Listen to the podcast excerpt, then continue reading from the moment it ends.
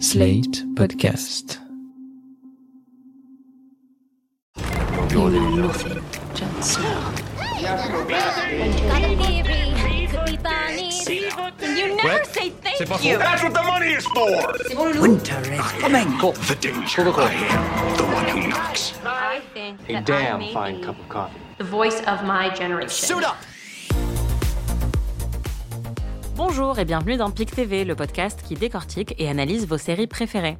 Je suis Anaïs Bordage et à mes côtés se trouve Marie Telling, première du nom, reine de la poutargue et de la harissa.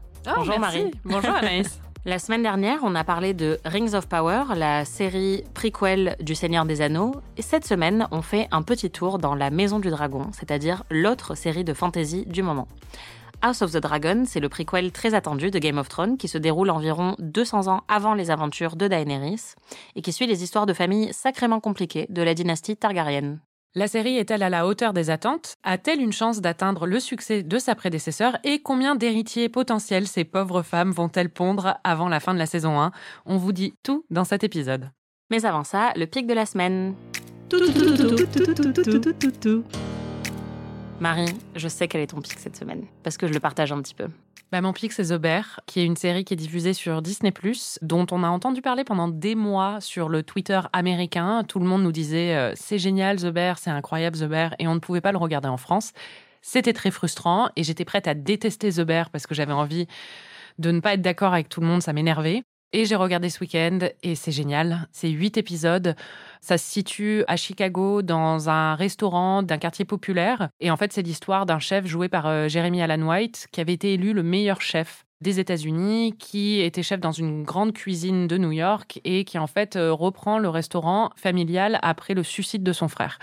C'est euh, des épisodes d'une demi-heure à peu près. Il y en a que huit c'est extrêmement nerveux. Et au début, en fait, il faut rentrer dans le rythme déjà et on se demande un peu où ça va. Et euh, plus on avance, plus on se laisse emporter dans l'atmosphère, mais aussi dans la psychologie des personnages. Ils sont tous très, très bien écrits, assez touchants et en même temps euh, drôles, intelligents.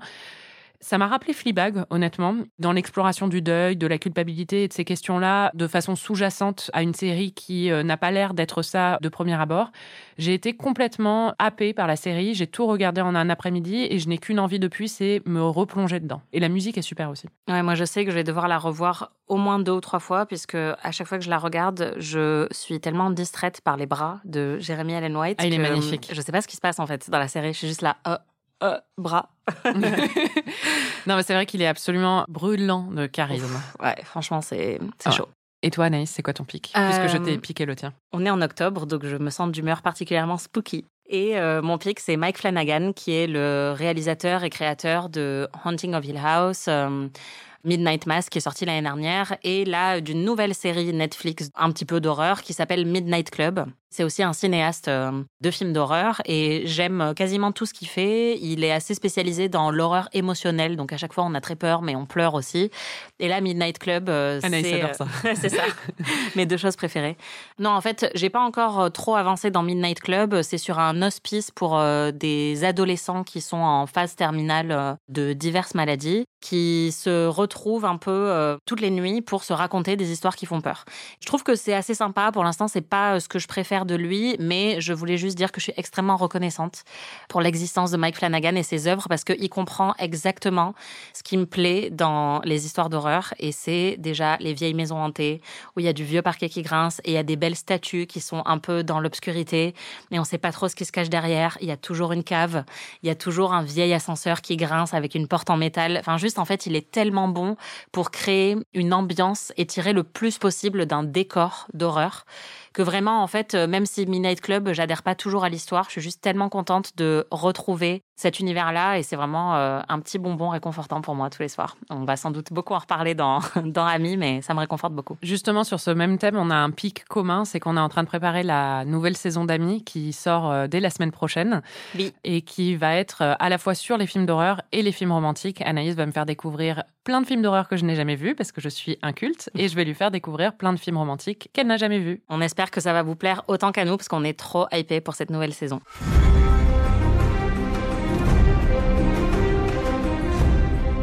Et cette semaine, on va parler de House of the Dragon, donc la nouvelle série sensation de HBO, qui est un prequel de Game of Thrones. Et on précise qu'au moment où l'on enregistre, on n'a pas encore reçu les deux derniers épisodes de la première saison. Donc on ne sait pas, au moment où vous, vous écouterez cet épisode, s'il y aura d'autres personnes qui auront été décapitées ou brûlées vives ou qui seront enceintes, puisque ça va très vite dans cette série. Elles sont tout le temps enceintes. Littéralement, à chaque épisode, il y a un nouvel enfant qui sort. Voilà, on a vu que les huit premiers et c'est sur ça qu'on se base pour cet épisode. Marie, est-ce que tu peux nous résumer rapidement House of the Dragon? Alors, House of the Dragon, c'est l'histoire de la famille Targaryen, donc 200 ans avant Daenerys, et ils se disputent déjà pour le trône, parce que apparemment, tout ce que les gens font à Westeros, c'est se disputer pour ce trône qui a l'air très inconfortable et qui coupe littéralement le roi. C'est clair. It's a small cut from sitting the throne. It's nothing. Et le roi Viserys a jamais eu d'enfant garçon. Il n'a qu'une fille au début de l'histoire. Et donc, il fait d'elle son héritière pour euh, ne pas que ce soit son frère, qui est joué par Matt Smith, qui est très très hot. Et euh, en fait, il finit par épouser une euh, plus jeune femme qui était la meilleure amie de sa fille, avec qui il va avoir des garçons. La tension monte entre les deux femmes parce qu'il y a une guerre de pouvoir qui se livre entre les deux camps. Et la première saison montre un peu comment cette guerre de pouvoir se bâtit. Oui, c'est une guerre intestine puisque c'est une guerre de pouvoir, mais qui est aussi une guerre émotionnelle, euh, enfin très forte puisque euh, ça a complètement brisé leur amitié à toutes les deux. Et il y a en plus plein d'histoires euh, d'amour et d'amitié et de trahison à l'intérieur de cette même famille qui a vraiment des gros problèmes. D'inceste. Oui, entre autres. C'est une série qui a été créée par George R. R. Martin, l'auteur de Game of Thrones, et Ryan Condal, et qui est showrunnée, en tout cas la saison 1, par Ryan Condal et Miguel Sapochnik. Si le nom vous dit quelque chose, c'est parce que c'était un des réalisateurs emblématiques de Game of Thrones. C'est lui qui a réalisé beaucoup des épisodes de bataille, comme la bataille des bâtards, euh, Winds of Winter, euh, où Cersei euh, explose toute la ville, La longue nuit dans la dernière saison. Et depuis, il est parti de House of the Dragon, et donc pour la saison 2, c'est Alan Taylor, qui est un autre réalisateur de Game of Thrones, qui va le remplacer. Et le prequel est basé sur un roman Feu et sang que personnellement j'ai pas lu, qui a été publié en fait sous la forme d'un livre d'histoire qui retrace les grands événements de la dynastie des Targaryennes. Et donc euh, c'est présenté euh, voilà comme des, hum, des récits écrits par les maîtres, donc euh, les mecs euh, qui écrivent dans les manuscrits. euh, Oui, c'est ça, voilà. voilà, dans Game of Thrones et dans House of the Dragon. Donc c'est une base historique sur laquelle la série extrapole un petit peu en fait de manière similaire à au Oui, oui. Silmarillion et euh, le Seigneur des Anneaux. Oui, enfin, sauf qu'on l'a vu, c'était pas le Silmarillion, la base, mais Ouais. vraiment, oui, d'accord. On va pas euh, re-rentrer Ouais. là-dedans.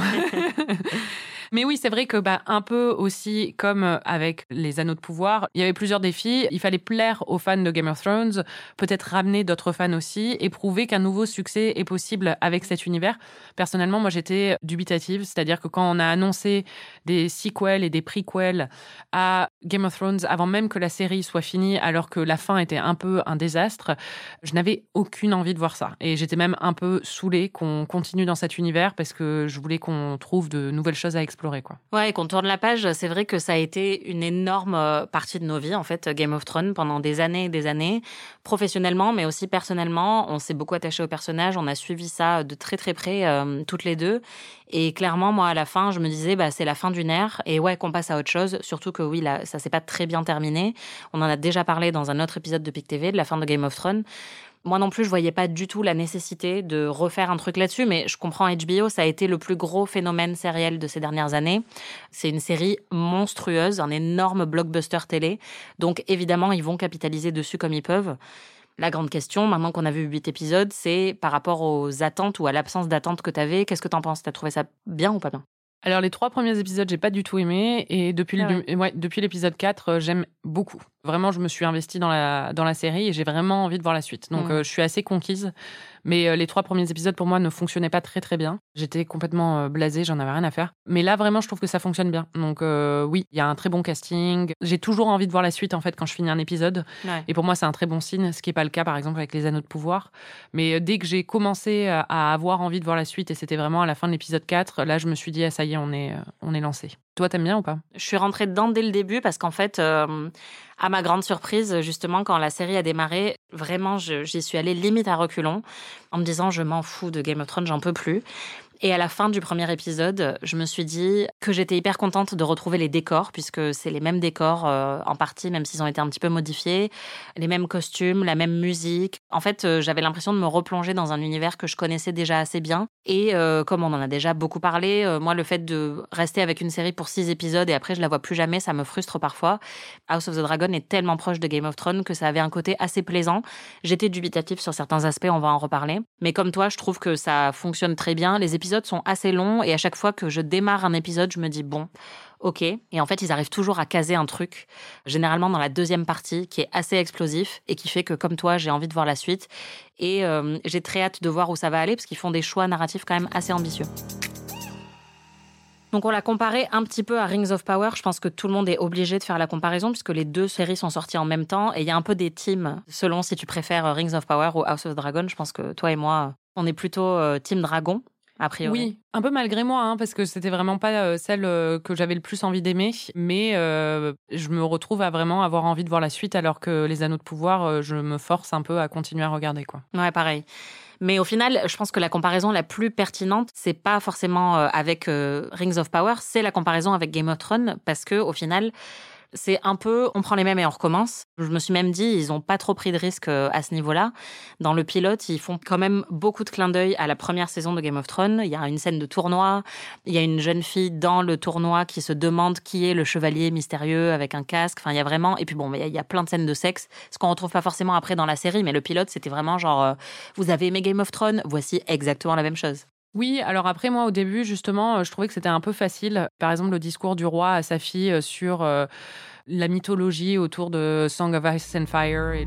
When this great winter comes, Rhaenyra, all of Westeros must stand against it. And if the world of men is to survive, a Targaryen must be seated on the Iron Throne. A king or queen, strong enough to unite the realm against the cold and the dark. Aegon called his dream the Song of Ice and Fire. This secret, it's been passed from king to heir since Aegon's time. Now you must promise to carry it and protect it. Tout le truc en fait euh, qu'on voit à la fin de Game of Thrones, c'est l'histoire de Game of Thrones. Il en parle parce que ça fait partie des prédictions évidemment et euh, de l'élu qui va venir euh, réunir tout ça. Je trouvais que c'était un peu lourdingue. Honnêtement, je me suis endormie en fait. on l'a vu, j'étais avec toi, on l'a vu à une première au Grand Rex et après bon, la première a mis du temps à démarrer. Ouais, t'étais fatiguée. J'étais un peu fatiguée et au bout de 10 minutes, je me suis endormie parce que je sais pas, j'étais pas happée par l'univers. Mais après, quand je l'ai revu, j'ai trouvé ça pas mal, mais j'étais vraiment pas euh, convaincue. Il faut aussi dire que, contrairement à Game of Thrones, qui attaque quand même assez vite euh, avec des scènes d'action, c'est une série qui est hum, déjà très sombre, euh, littéralement très sombre, et très lente aussi dans la mise en place de son univers, où c'est que des intrigues de cours quasiment, donc c'est beaucoup de conversations. Enfin, je pense que c'est normal de pas réussir à trop rentrer dedans au début. Quoi. Je suis pas totalement d'accord, parce que pour moi, Game of Thrones ne commence pas avec des scènes d'action. À part la petite scène avant le générique où on est de l'autre côté du mur, le pilote est complètement que des euh, rencontres avec des nouveaux personnages. Et d'ailleurs, je me souviens que j'avais été assez hermétique au pilote à l'époque, parce que euh, justement, j'étais là, mais c'est qui celui-là, c'est qui celle-là. Mais je trouvais quand même que c'était mieux écrit et j'avais plus envie de découvrir les personnages en fait. Il y avait un petit peu plus de rythme et de variation, je trouve, dans le la diversité des personnages. Là, il y a un côté un peu claustro en fait, parce que déjà tout se passe vraiment au même endroit quasiment, contrairement à Game of Thrones qui très vite a énormément élargi son univers.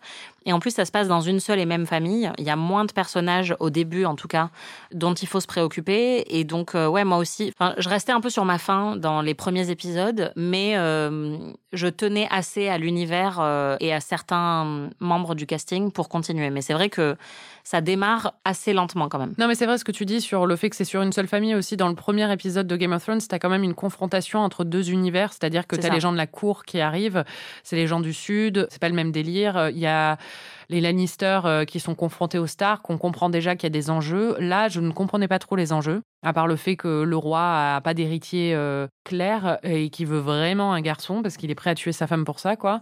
Mais j'étais pas investie euh, dans ces enjeux-là. Mais euh, après, ce que j'ai trouvé bien tout de suite, c'est que c'est bien joué. Je trouvais que les- le casting était très bon, ce qui n'était pas le cas pour les Anneaux de pouvoir, par exemple. Je suis toujours pas convaincue par la plupart, la majorité du casting. Alors que là, tout de suite, j'ai trouvé, par exemple, que celle qui jouait Rhaenyra jeune était excellente. Mm. Millie Alcock, ouais, ouais. qui a été très remarquée et tout le monde en parle puisque on va revenir dessus. Elle, était là que pour quelques épisodes, mais elle a été vraiment excellente. Oui, dans- voilà. Ah, Donc euh, ça, j'ai tout de suite été assez intriguée par le casting parce que je l'ai trouvé très bon. Si c'était pas le cas, ce serait pour moi comme Rings of Power. Ce serait quand même beaucoup plus difficile de rentrer dans l'histoire et le casting joue beaucoup. Moi, ce qui me plaît le plus dans la série et qui m'a accroché dès le début, c'était l'ambivalence euh, morale de tous les personnages, absolument tous les personnages. C'est-à-dire que même si dans Game of Thrones, il y avait aussi ce côté-là qui était très appréciable avec des personnages toujours assez complexes, il y avait quand même des gentils et des méchants. Les Stark étaient quand même plutôt gentils, les Lannister étaient quand même plutôt méchants. Et là, dans House of the Dragon, ils sont tous un peu pourris, mais ils peuvent tous faire preuve d'humanité ou d'affection à un moment. Par exemple, euh, Otto euh, Hightower, je crois qu'il s'appelle euh, le conseiller Oui. du roi. C'est un de mes préférés parce que à la fois euh, il peut être extrêmement affectueux avec sa fille et il a souvent raison dans les conseils qu'il donne au roi, mais en même temps il est très manipulateur et il prostitue sa fille euh, pour qu'elle se marie justement avec le roi. My darling. How's Rhaenyra? She lost her mother? The Queen was well loved by all. I found myself thinking of your own mother today. How is His Grace? Very low. Which is why I sent for you. I thought you might go to him, offer him comfort. In his chambers? I wouldn't know what to say. Et tous les personnages sont comme ça, c'est-à-dire qu'ils prennent des décisions euh, extrêmement euh, douteuses.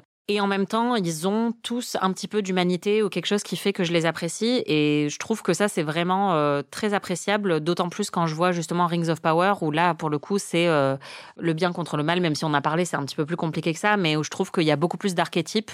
Dans House of the Dragon, je trouve qu'il n'y a pas d'archétype. C'est vraiment que des personnages qui sont gris. Oui, je suis d'accord. Après, je trouve que justement, c'est aussi ça qui rend la série plus difficile d'accès au début parce que bah, Game of Thrones, euh, les Stark étaient euh, les gentils, euh, oui, comme tu dis au début, mais après ça a été complexifié et les Lannister étaient les méchants, mais ça a été complexifié. Le propos a été complexifié au fur et à mesure, mais tu savais quand même de quel côté tu étais censé être. Là, il n'y a même pas de côté en fait au début. Euh, Tu sais même pas qui est contre qui et quels sont les enjeux.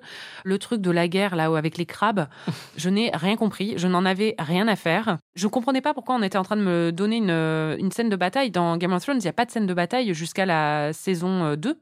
Il y a des scènes de bataille à la fin de la saison 1, mais on les voit pas.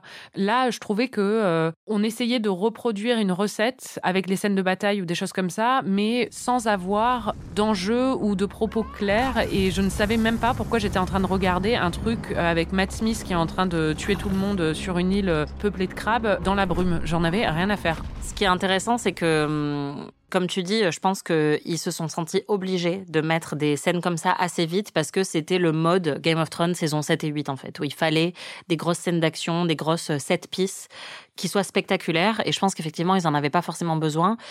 Ce que je vois aussi beaucoup, et ce qui est à la fois un atout et un, défaut, c'est que c'est beaucoup de mise en place pour la suite. Et donc moi, j'ai réussi à m'intéresser un tout petit peu à ces scènes de bataille parce que je me disais, ça va peut-être euh, payer plus tard, ça va peut-être euh, nous emmener vers quelque chose d'autre, parce que Game of Thrones nous a entraînés à euh, voir un peu l'intrigue comme un échiquier où euh, on prévoit plusieurs coups à l'avance et donc euh, maintenant je me dis aussi, enfin je trouve ça assez ludique de me dire comment est-ce que ça, ça va se retrouver plus tard dans l'intrigue? Par exemple, il y a un moment, il y a plusieurs prétendants pour épouser Rhaenyra et hum, il y en a un qu'on voit à peine, qui est un gamin, et on nous dit qu'il a du sang des First Men, qui sont une entité qu'on avait vue aussi dans Game of Thrones, et on le voit hors champ défoncer un mec qui fait deux fois sa taille.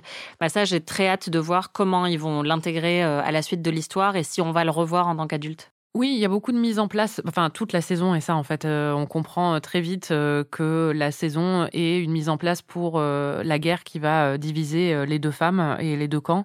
Je le savais déjà au début parce que je connaissais un tout petit peu l'histoire euh, du livre de base. Mais même en sachant ça, ça m'intéressait pas des masses, honnêtement. Et puis surtout, enfin, pour moi, bah, la bataille, je comprends toujours pas pourquoi elle était là. Hein. mais je pense que tu l'as dit, pourquoi elle était là, c'est parce qu'ils voulaient faire. Oui, mais c'est euh, ça. ces Mais pour moi, ça, c'est euh. gratuit, quoi. Et c'était lassant parce que une scène de bataille, en fait, pourquoi c'est intéressant dans une série C'est parce que t'es attaché à tel ou tel personnage et t'as pas envie qu'il meure. Ou euh, parce que tu as un enjeu où tu te dis bah il faut recapturer euh, telle ville ou euh, quand ils doivent reprendre Winterfell. Mais là j'étais là mais qu'est-ce qu'on s'en fout de cette île? J'avais même pas compris qu'on parlait de ça avant quoi. C'était un peu délirant. Moi ce qui m'intéressait par contre c'était l'amitié entre les deux filles, comment elles étaient séparées, les trucs un peu plus intimes justement. Je trouvais ça plus intéressant. J'espère qu'ils vont retenir cette leçon-là parce que je pense que c'est un- une opinion que à peu près tout le monde partageait euh, sur le, les problèmes de démarrage un petit peu. Et je pense qu'on a vu, par exemple, avec euh, un des derniers épisodes que nous, on a vu, la scène où Viserys décide de monter sur le trône alors qu'il est quasiment mourant. Pour moi, Oui. c'est la scène la plus spectaculaire de la série pour l'instant. I will sit the throne today. Your Grace. Et il n'y a pas besoin de dragons, et il n'y a pas besoin de bataille. Il y a juste besoin d'une excellente musique, d'une bonne mise en scène, d'un acteur qui est vraiment très très bon. Et c'est juste tous les enjeux en fait qui sont cristallisés dans cette scène. Enfin moi j'étais complètement happée pour le coup. Et j'ai l'impression qu'ils essayent de plus en plus de faire ça. Donc j'espère qu'ils vont dans la bonne direction avec ce genre de scènes qui sont plus intimes, mais qui en même temps disent beaucoup sur les jeux de pouvoir qui vont se dérouler. Alors, je pense qu'il va y avoir de plus en plus de batailles et que je pense qu'ils vont garder des scènes intimistes, mais là, la guerre va commencer très clairement. Après, il y a Euh, des bonnes batailles comme dans Game of Voilà, Thrones. c'est ça. Parce que moi, en fait, le problème de cette bataille, c'est juste que je comprenais pas les enjeux, je comprenais pas pourquoi j'étais en train de regarder ça. Alors que là, maintenant, je suis attachée au personnage, j'ai mes allégeances, je sais qui je soutiens dans cette guerre. Et donc. euh, Tu soutiens qui? bah, je soutiens Ranera et, euh, et Matt Smith. Ils sont hot. je suis- Toi, tu soutiens qui? Bah en fait, moi, c'est vraiment ça que j'adore, c'est que je soutiens tout le monde. Ah Et non, personne. Moi, je suis comme Viserys au dîner dans l'épisode 8. Je suis là, mais est-ce qu'on peut pas tous être amis et bien s'entendre?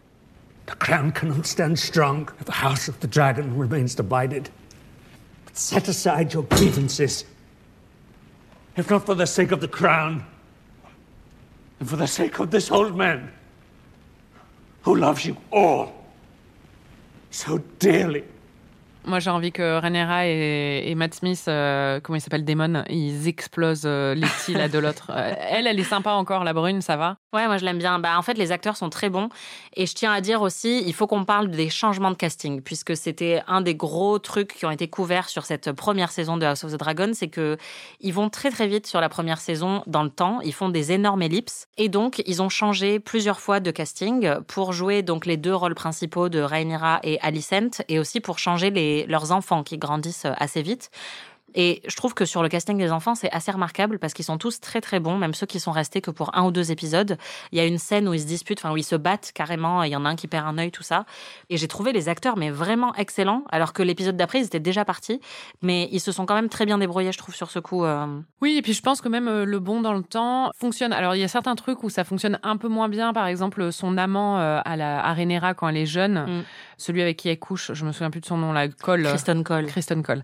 Qui est chiant, lui. Euh, Il est chiant et surtout c'est un gros incel en fait. Oui, C'est genre euh, le mec, euh, il a couché avec Rhaenyra une fois. Ensuite elle lui a dit non mais t'es mignon mais c'était juste un plan cul. Et ensuite euh, il est là ah ouais ok salope euh, je te déteste. Enfin vraiment c'est le Ouais, mec ça. qui, te- qui essaye de t'aborder dans la rue et qui t'insulte trois secondes après alors qu'il voulait te pécho juste avant quoi. C'est exactement ça. The Princess Rhaenyra is brazen and relentless. A spider who stings and sucks her prey dry. Spoiled cunt.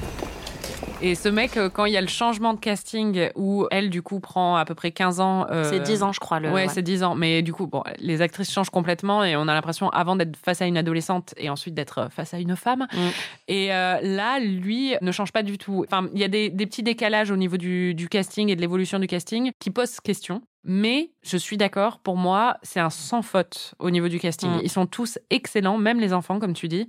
Le fils de la brune, il est. euh, comment elle s'appelle la brune? Alicente. Alicent, ouais. Les deux, c'est des têtes à claque. Vraiment très bon, très très bon euh, casting. C'est des petits Geoffrey en, en devenir. Ouais. Surtout le plus jeune là, euh, Ah ouais. Aegon, je crois, il est horrible. Bah, il viole euh, une, une de ses servantes. Non, euh. alors c'est le plus âgé, lui. C'est celui qui va devenir roi. Le plus jeune, c'est celui qui a perdu son œil? Et oui. Mais pourquoi il mesure un mètre de plus que l'autre? Bah, je sais pas, mais c'est le plus jeune. Alors ça, c'est une grosse erreur de casting. Parce que moi, le plus grand en taille, c'est aussi le plus grand en âge. Mais d'ailleurs, euh, elle a marié le plus âgé à sa propre sœur. C'est le seul problème que j'ai eu avec les changements de casting, c'est que honnêtement, parfois, j'avais un peu besoin de mes fiches Bristol à côté pour comprendre qui était qui. En plus, ils s'appellent tous euh, Egon, Rhaenerys. T'en as qu'on connaissait déjà, donc Viserys, Geoffrey. Ouais, après, t'as Jacques au milieu. Jacques Ouais, et Luc.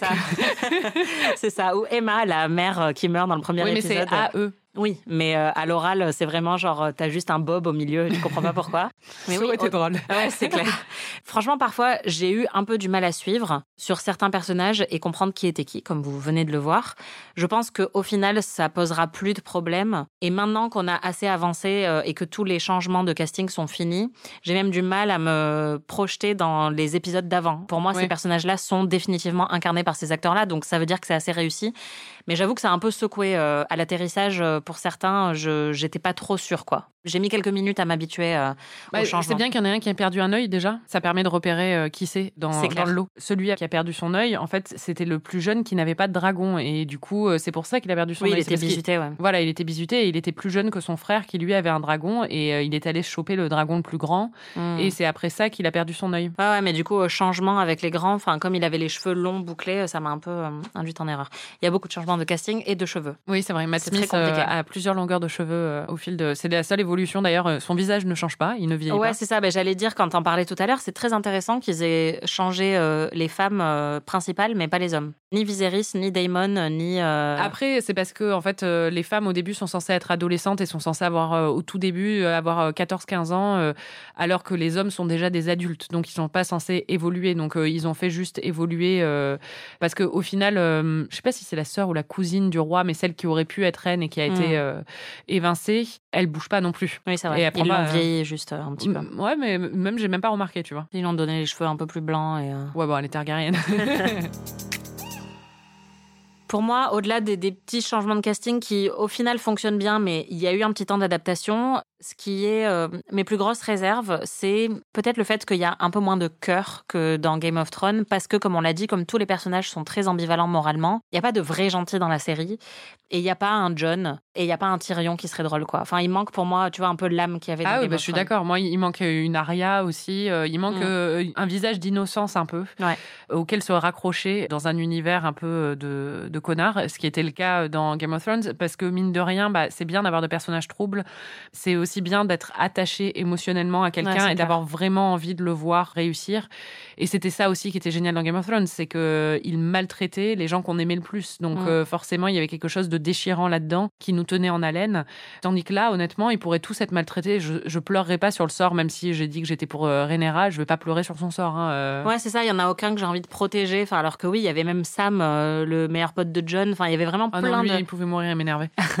Non, mais il y avait quand même plein de personnages qui étaient bons et qui étaient gentils Oui, et oui, attachants et Là, qui amenaient fils- un peu de douceur, quoi. Les fils de Rhaenyra sont un peu ça. Jacques et Luc, parce qu'on sent qu'ils sont assez honorables, qu'ils sont gentils. En plus, ils sont visés par plein de moqueries. Et euh, leurs cousines, euh, du coup, j'arriverai même pas... Mais Oui. celles avec qui vont épouser sont aussi gentilles, ça se sent. Donc, euh, Ouais, j'ai hâte de voir plus les enfants en fait, parce que j'ai adoré les intrigues entre les enfants euh, de ces derniers épisodes, et comme en plus ils sont bons, les acteurs. euh, Et après, il y en avait un aussi qui était pas mal, mais qui du coup euh, est parti, mais je suis sûre qu'il va revenir, c'est Lénore, qui était le mari de Rhaenyra. Et ils ont simulé sa mort, euh, donc euh, j'espère qu'il va refaire coucou à un moment, parce que ce serait pas ouais, il était sinon. sympa, il était marrant. Ouais, c'est ça, lui, il était un... mais il était un peu passif, quoi. Ouais, mais c'est vrai que ça manque d'humour aussi. euh, Comme Ouais. tu dis, euh, l'absence de Tyrion se ferait cruellement sentir. J'ai pas ri une seule fois. Peut-être Matt Smith, euh, il faut que j'arrête de l'appeler Matt Smith, mais Damon peut avoir des petits moments, euh, mais euh, la plupart du léger, temps, euh, c'est très très léger et euh, c'est vraiment pas une série euh, marrante, quoi. Mm. Non, c'est dû à son attitude à lui, à Matt Smith, en fait, qui a beaucoup de swagger et qui est habitué à des rôles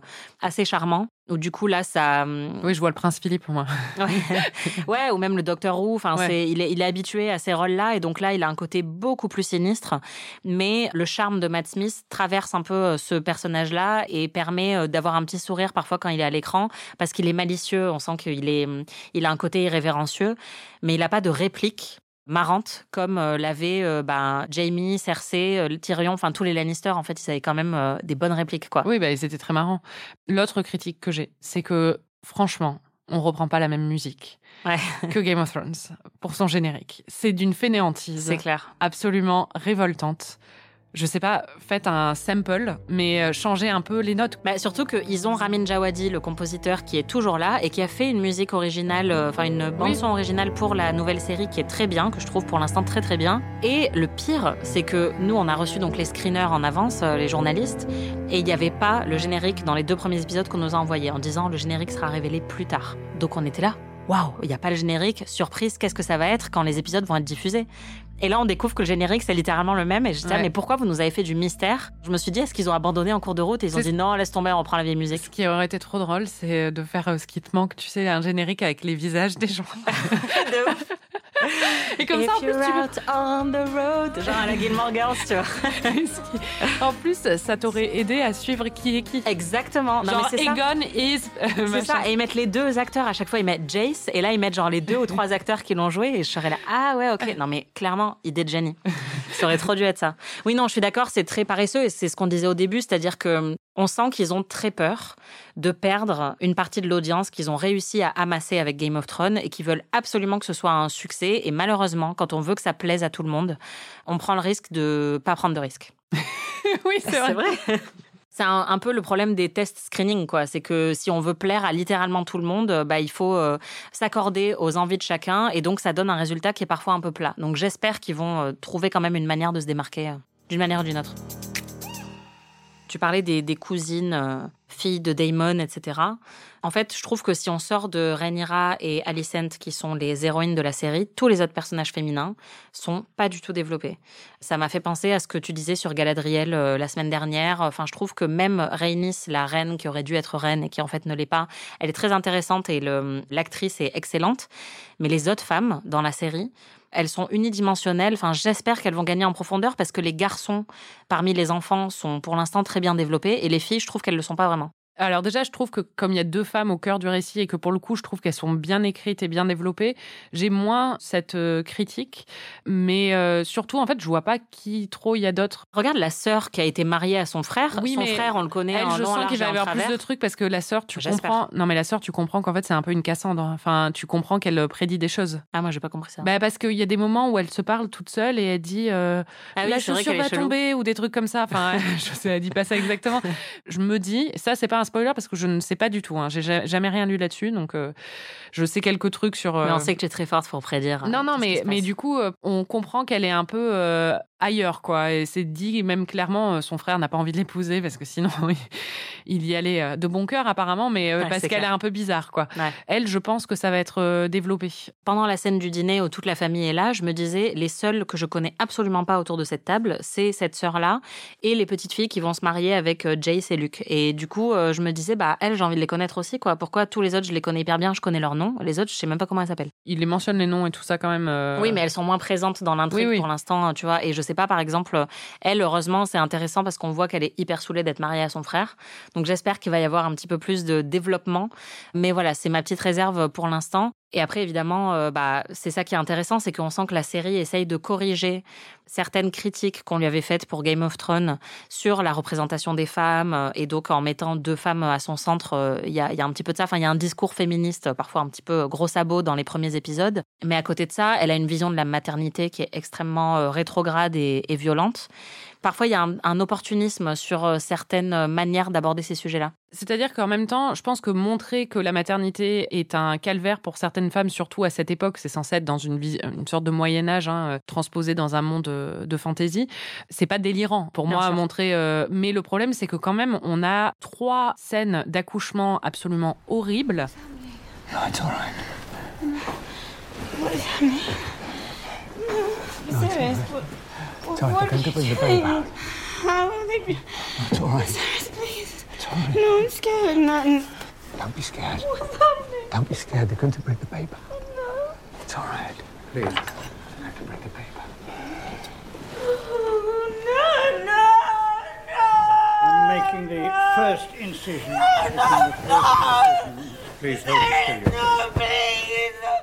Et qui sont euh, presque du torture porn ou enfin pour certaines d'entre elles c'est du torture porn. C'est-à-dire la, la première scène d'accouchement où euh, Emma meurt c'est horrible à regarder. Oui, c'est très gore, très voilà graphique. exactement. Et en fait euh, ils vont trop loin je trouve. Euh, ils poussent le, le curseur trop loin et surtout quand il y en a trois et qu'il y a deux femmes qui meurent en couche en fait Je vois ce qu'ils veulent faire. Je pense que l'idée en elle-même est louable et de montrer à quel point c'est un fardeau en fait cette maternité euh, pour ces femmes mais je pense qu'il tombe un peu, bah oui, dans un espèce de voyeurisme sur euh, cette douleur horrible euh, qu'on voit à l'écran et cet aspect gore qui est un peu malvenu et qui euh, sert un discours peut-être un peu opportuniste, comme tu dis. Ouais, et essentialiste aussi, je trouve, sur la féminité, c'est-à-dire que évidemment, c'est hyper intéressant d'étudier les rôles genrés dans cet univers-là, mais quand justement elles sont ramenées uniquement à la maternité et au fait qu'elles perdent du lait pendant qu'elles sont en réunion, enfin, il y a un côté assez humiliant sur la féminité comme tu dis, je pense que la volonté est louable,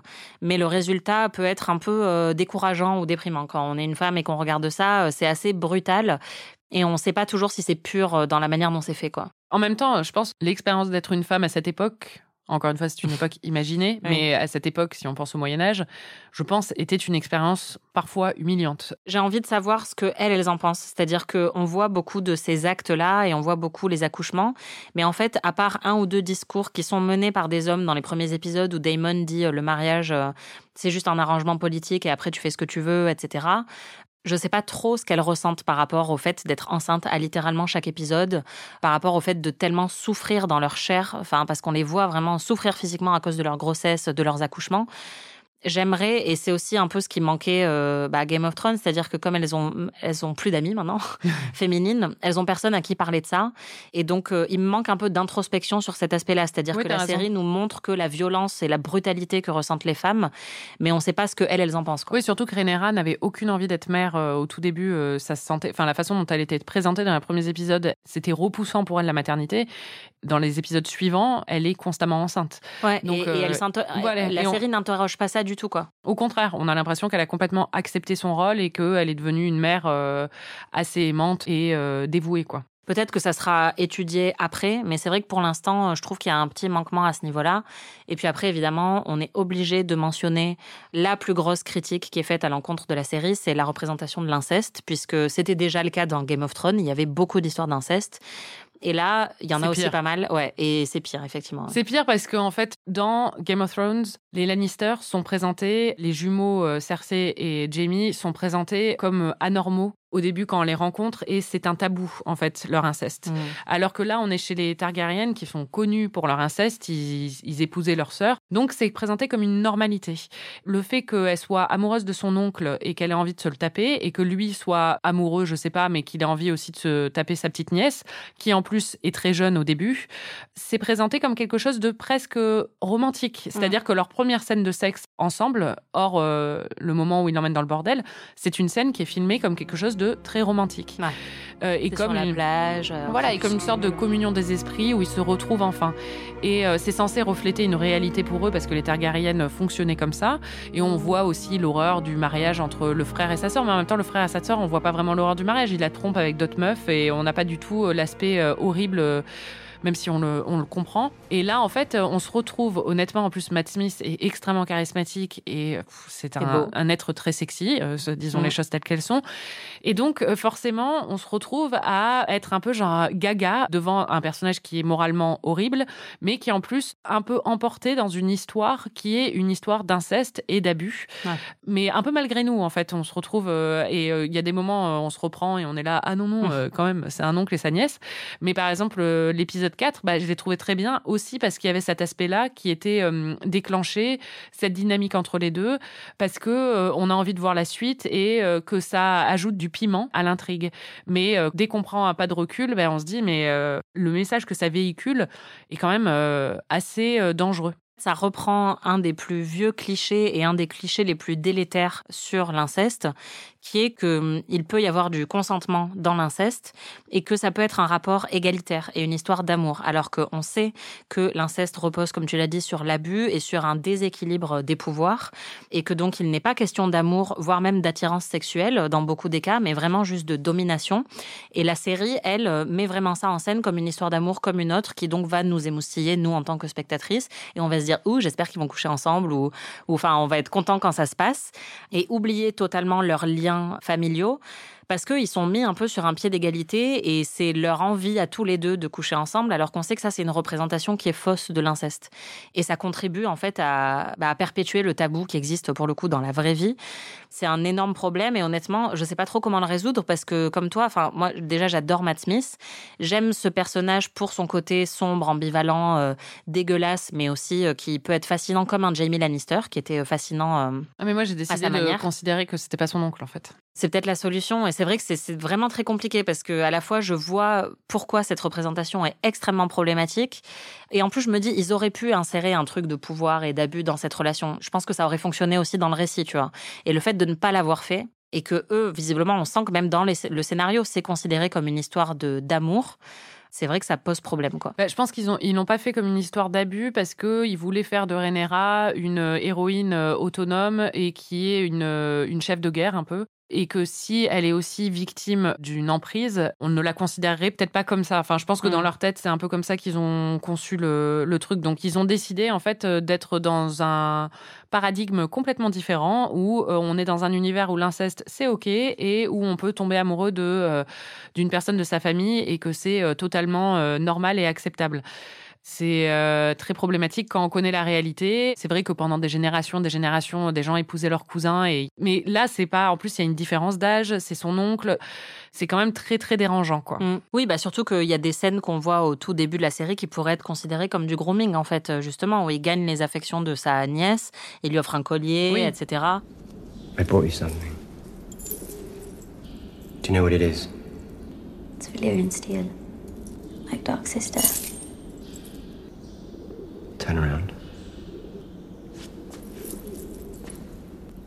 Now, you and I both own a small piece of our ancestry. Il y a une manipulation, c'est-à-dire que très clairement, il essaie même de la pervertir à un moment en l'emmenant dans un bordel.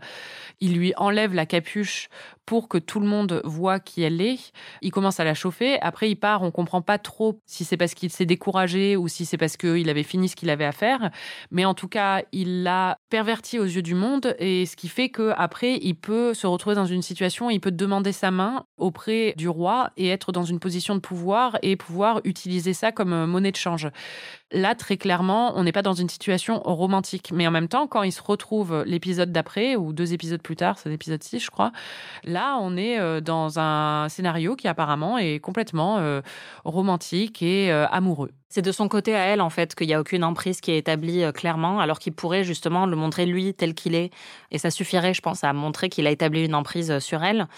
Mais elle, c'est vrai que bah, c'est le côté à double tranchant de vouloir faire un truc féministe euh, pour corriger les erreurs du passé, mais sans vraiment se poser trop de questions. C'est que oui, c'est une femme puissante. Mais... Voilà, c'est considéré comme un outil d'empowerment en fait qu'elle choisisse ses amants et ses maris, y compris euh, son propre oncle. Mais on sait que c'est pas du tout ancré dans le fonctionnement réel de l'inceste, et donc euh, je peux tout à fait comprendre qu'il y ait des personnes qui fassent un rejet total de la série à cause de ça, parce que bah, c'est vraiment une grosse maladresse, un gros défaut d'écriture, quoi.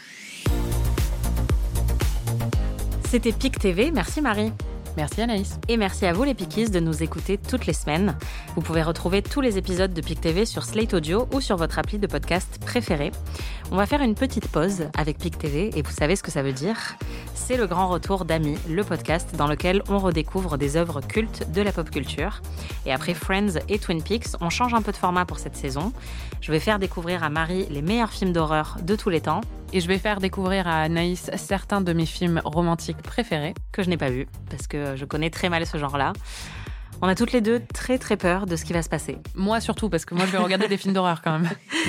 Et oui, puisque vu que c'est la saison, le premier épisode de cette nouvelle saison d'Amis portera sur le film Halloween. Donc si vous voulez préparer, vous pouvez le regarder en même temps que nous. Et on en parlera la semaine prochaine. On espère vous retrouver nombreux et nombreuses pour cette nouvelle épopée. En attendant, si vous avez aimé ce podcast, parlez-en autour de vous et n'hésitez pas à nous mettre 5 étoiles et un petit commentaire. À très vite. PIC TV est un podcast d'Anaïs Bordage et Marie Telling, produit et réalisé par Slate.fr sous la direction de Christophe Caron et Benjamin Ours. Production éditoriale, réalisation et montage, Aurélie Rodriguez.